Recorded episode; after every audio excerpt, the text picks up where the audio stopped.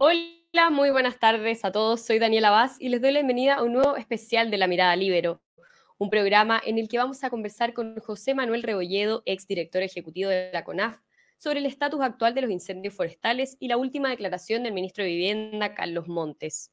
Fue el domingo cuando el ministro Montes dijo que no hay nada concreto respecto a la cantidad de siniestros forestales que habrían sido iniciados de forma intencional, aunque luego matizó sus declaraciones. Antes de comenzar, les cuento que este programa se hace y es posible gracias a la red Libero. Si quieren saber más sobre esta red, lo pueden hacer en el link que está en la descripción de este video. Bien, saludamos entonces a José Manuel Rebolledo, exdirector ejecutivo de la CONAF, encargado de la reconstrucción de los incendios de 2017 y asesor de distintos proyectos forestales. ¿Cómo está José Manuel? Muy bienvenido. Buenas tardes, Daniela. Muchas gracias. Buenas tardes a las auditores y auditoras de El Libero. Muchas gracias por esta oportunidad. Bien. Durante el fin de semana se volvió a instalar el tema eh, de los incendios intencionales. Em, de hecho, Corma aseguró en informe que 7 de cada 10 son intencionales en Biobío y 6 de cada 10 en la Araucanía. Y en este contexto, el ministro de Vivienda, Carlos Montes, dice que no había nada concreto respecto a la intencionalidad y luego hoy aclara su dicho y dice que se debe investigar.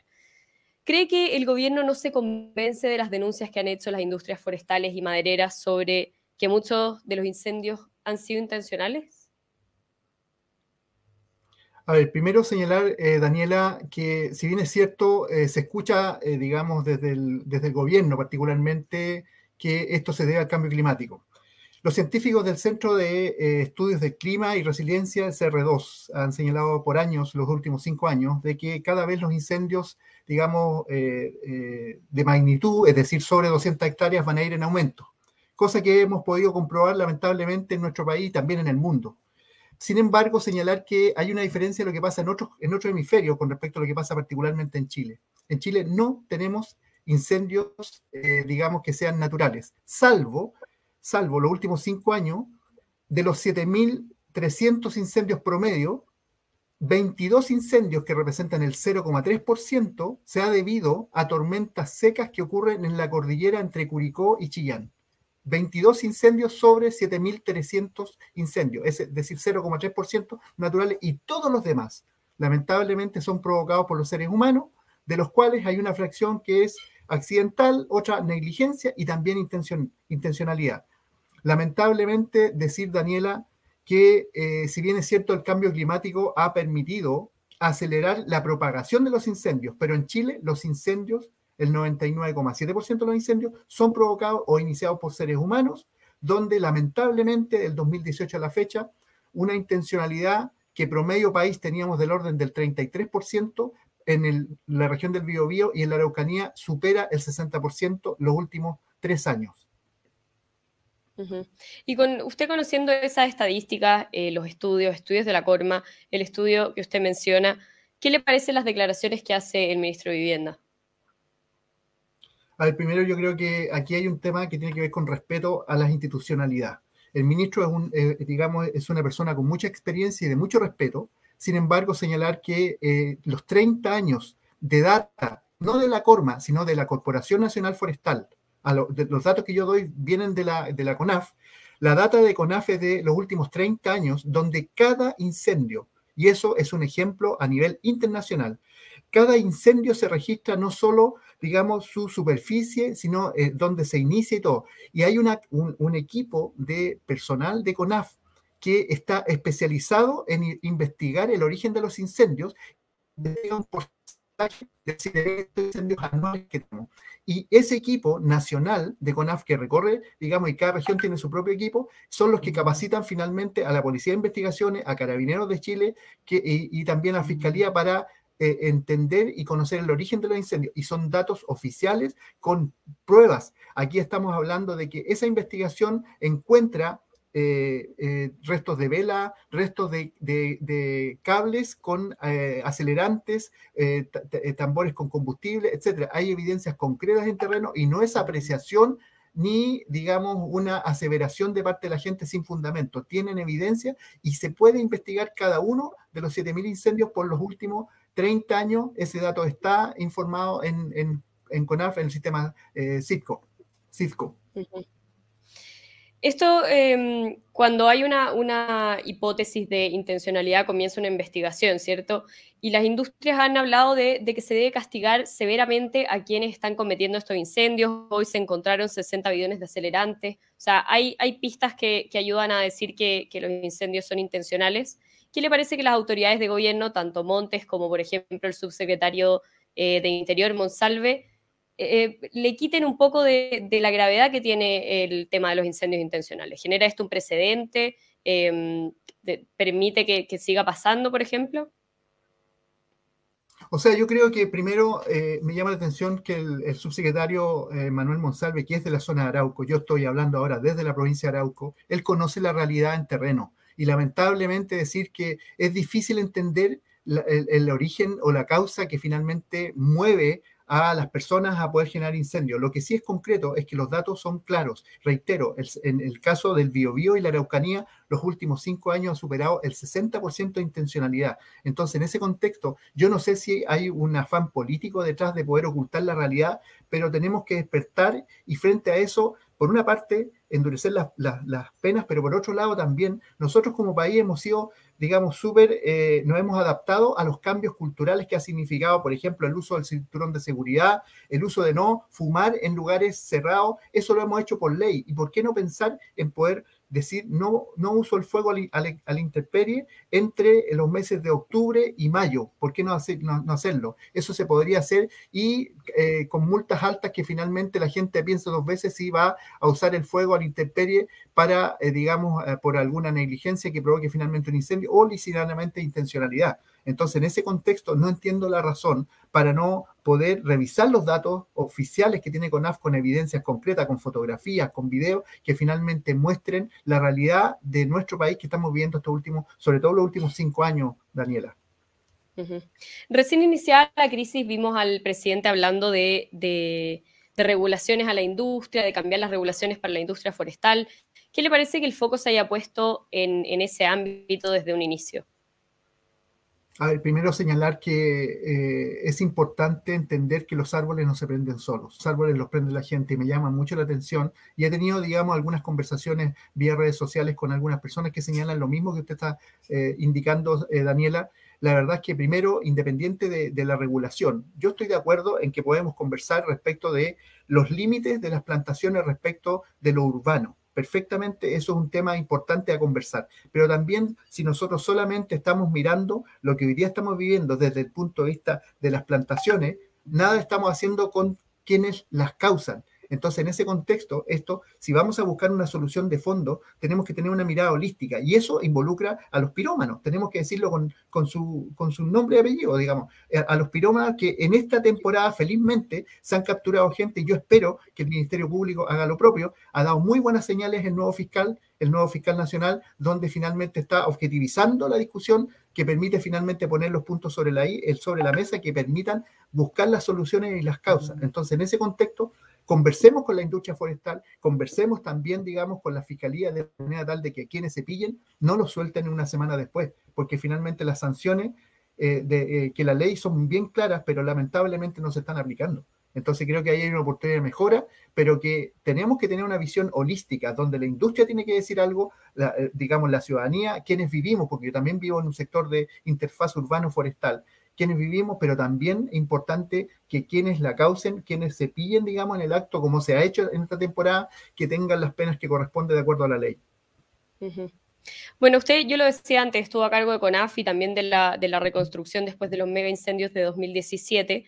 ¿Comparte las críticas de que el gobierno no estaba preparado para enfrentar mm. esta, esta crisis? O sea, yo creo que, yo creo, a ver, eh, primero, eh, siento que en Chile después del 2017, eh, estos últimos años, había un cierto relajo en torno a los incendios. Creemos que no nos va a pasar. Pensemos que entre los incendios del 2017 y este año se han quemado del orden de un millón de hectáreas. De distintos tipos de bosques, de pastizales, de, de plantaciones, etcétera, pero esto vino para quedarse. Entonces, frente a eso, yo creo que no podemos estar improvisando y viendo, digamos, aviones de envergadura en plena eh, temporada. Nosotros sabemos que los incendios parten en Valparaíso a fines de septiembre, octubre. Y lamentablemente hemos tenido en la quinta región incendios grandotes que, digamos, finalmente han eh, terminado con casas quemadas. Esta temporada, lamentablemente, llevamos sobre 25 personas fallecidas, compatriotas que han fallecido en estos incendios. Entonces, no podemos estar contratando, eh, digamos, equipos a fin, en plena temporada, porque además de lo, de lo inoperante que significa el poder estar encima, eh, tratando de conseguir máquinas, se consiguen a costos altos, en consecuencia que esto se programa, la temporada parte el primero de julio de cada año, el primero de julio. Y, en ese contexto ya se deben empezar a hacer contratos. Si sabemos que nosotros somos un país vulnerable a los incendios, en esa fecha ya se deben hacer los contratos para poder contar con las primeras máquinas, digamos, no solo las pequeñas y las medianas, que son un muy buen complemento a los grandotes, pero las, máquinas grandes yo las eché de menos al principio. Yo lo dije hace tres meses en, eh, digamos, mis redes sociales, que finalmente necesitamos tener esos ahora ya. Lamentablemente llegaron, sin embargo, igual sirven, pero creo que es necesario. Por otro lado, también CONAF tiene equipos con mucha experiencia.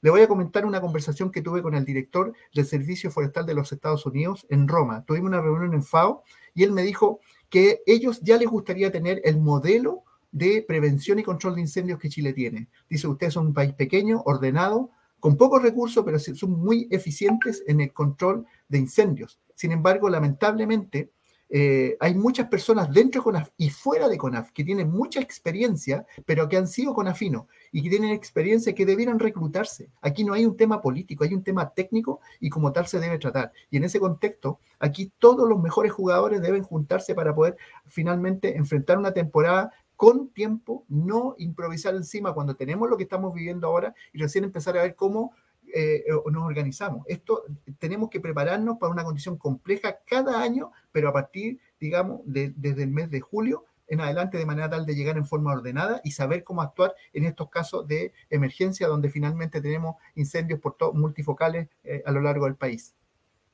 Y teniendo el modelo y teniendo entonces la capacidad de anticiparse, ¿qué fue lo que falló en este caso, en esta crisis que hasta el momento no se puede contener?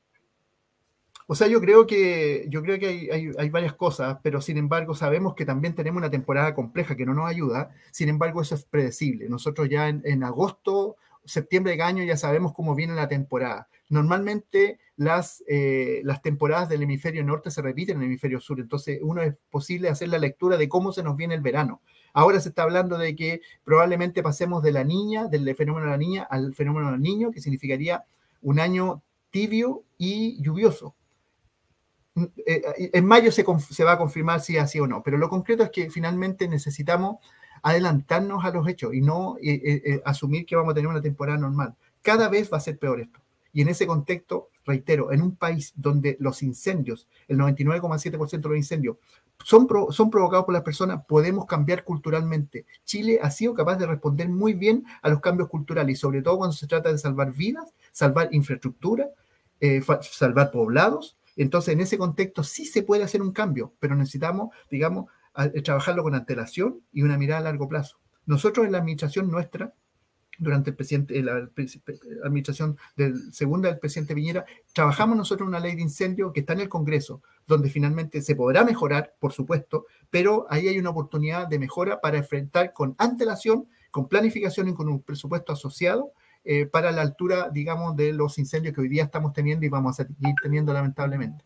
Por otro lado, importante, Daniela, es involucrar los, a, los gobiernos locales, a los municipios que están cerca de la gente, pero tener los recursos para que los municipios puedan actuar, tener los recursos para que puedan contratar personal idóneo. No porque una persona sea ingeniero forestal es, suficiente eh, antecedente como para poder contratar. Hay personas expertas que eh, salen a hacer asesorías fuera de Chile, en estos temas y aquí en Chile no son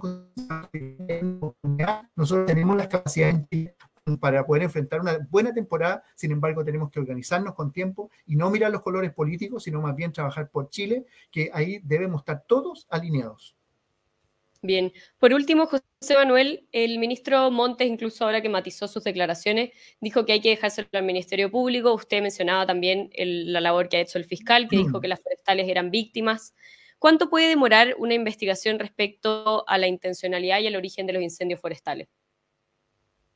O sea, yo, con, los antecedentes los que proporciona CONAF, eh, esto podría durar eh, meses como también podría durar cinco años. Eh, se demora.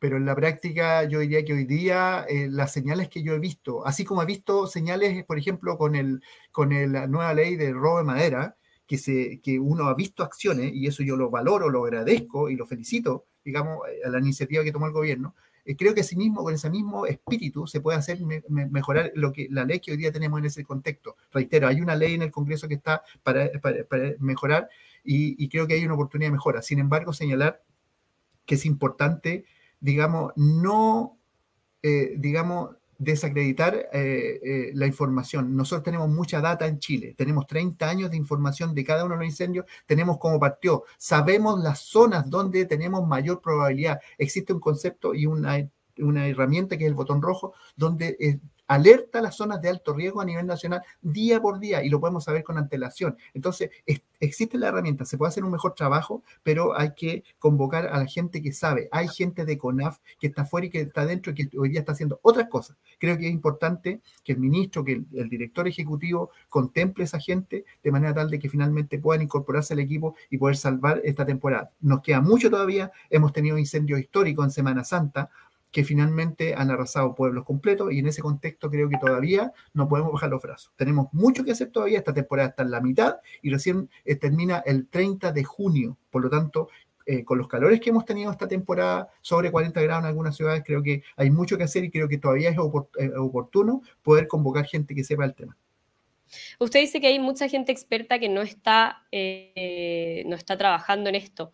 ¿Le parece que la gente que está enfrentando la crisis y, desde el gobierno también no es la gente idónea o la más preparada para hacerlo? O sea, lo que escucho en la prensa, los puntos de prensa me, indican eso. Me imagino que detrás de ellos están, hay buenos equipos, pero me genera inseguridad cuando escucho los puntos de prensa, lamentablemente, de los colegas. Bien, José Manuel Rebolledo, muchísimas gracias por su participación en este programa, por su tiempo. Gracias, Daniela. Muchas gracias, Libero, también por esta oportunidad. Gracias. Muchas gracias, como decía José Manuel, a la Red Libero y a todos quienes nos están viendo y nos vemos en un próximo especial Mirada Libero. Muchas gracias.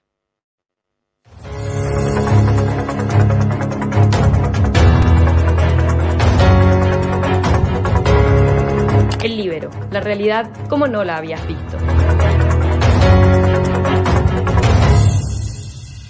Haz que estos contenidos lleguen más lejos haciéndote miembro de la red Libero.